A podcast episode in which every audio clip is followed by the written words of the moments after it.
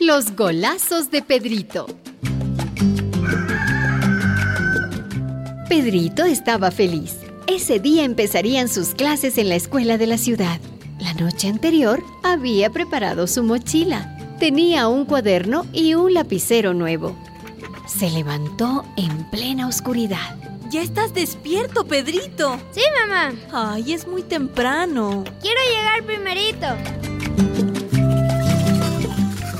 Se había lavado los dientes y las orejas. Con un poco de agüita peinó sus rebeldes cabellos que parecían no querer acomodarse.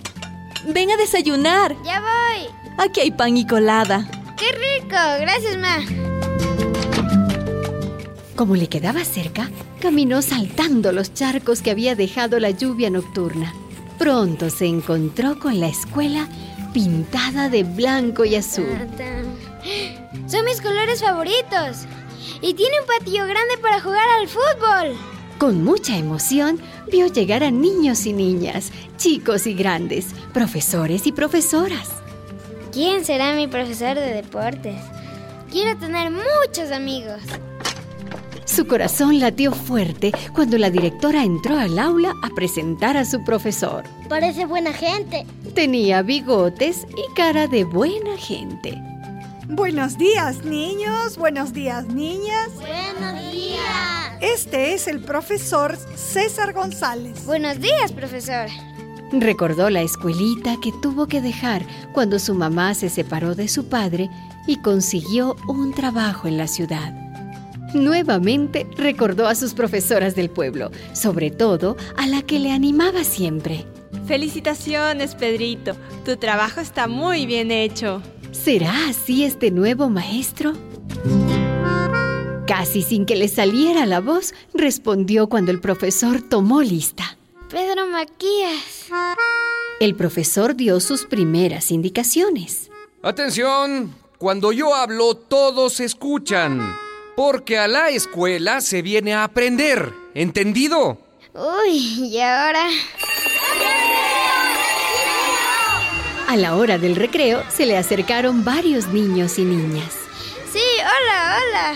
¿De dónde vienes tú, ah? ¿Sabes jugar fútbol?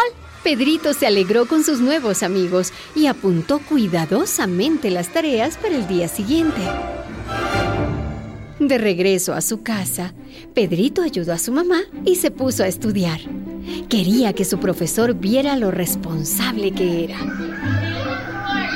Al día siguiente, el profesor González empezó a revisar los trabajos.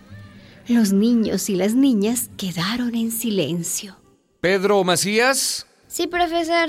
Está bien mi tarea. A ver, ¿qué dice aquí? ¿Ah?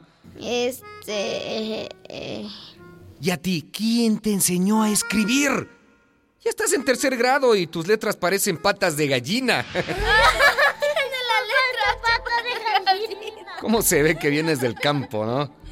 Pedrito sintió que todo le daba vueltas. Tuvo vergüenza de su letra, pero también de su ropa, de su cara, de ser extraño en esa escuela. Se puso rojo y soltó unas lágrimas.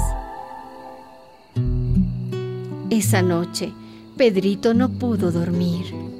Quería regresar a su escuelita con sus maestras y a su equipo de fulbito infantil. Al día siguiente, Pedrito quiso pasar desapercibido. Que él no lo vea.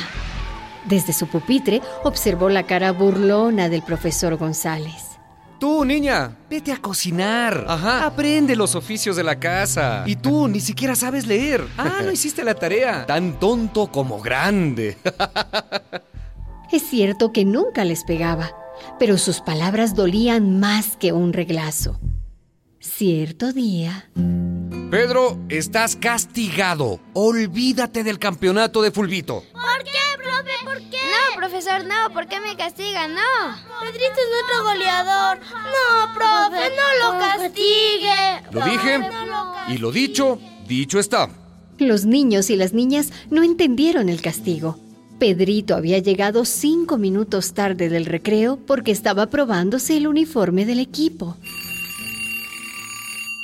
Al finalizar la clase, todos juntos fueron a buscar al otro profesor, al de deportes. Esto es injusto, profe. Vaya a hablar con el profesor González. Dígale a la directora. A nosotros no nos hacen caso. El profe de deportes fue a la dirección. Ya había tenido problemas con González por sus burlas a los niños. La directora lo llamó. No, señora directora. Estos niños son mentirosos y muy malcriados. Todo lo ven pelota y no estudian. ¿Qué quiere usted? ¿Futbolistas o profesionales? La directora le llamó seriamente la atención al profesor González. Este no volvió a burlarse ni a castigarlo sin motivo. Vamos, pasa la pelota, corre, vamos, vamos. Los niños ganaron su campeonato y Pedrito metió dos golazos. Ah. En la cancha y el otro en la escuela. Una producción de Confíe, con el apoyo de la Asociación Huauquipura y el financiamiento de la Diputación del Gobierno de Aragón, para la implementación del sistema de calidad Confíe de persona a persona.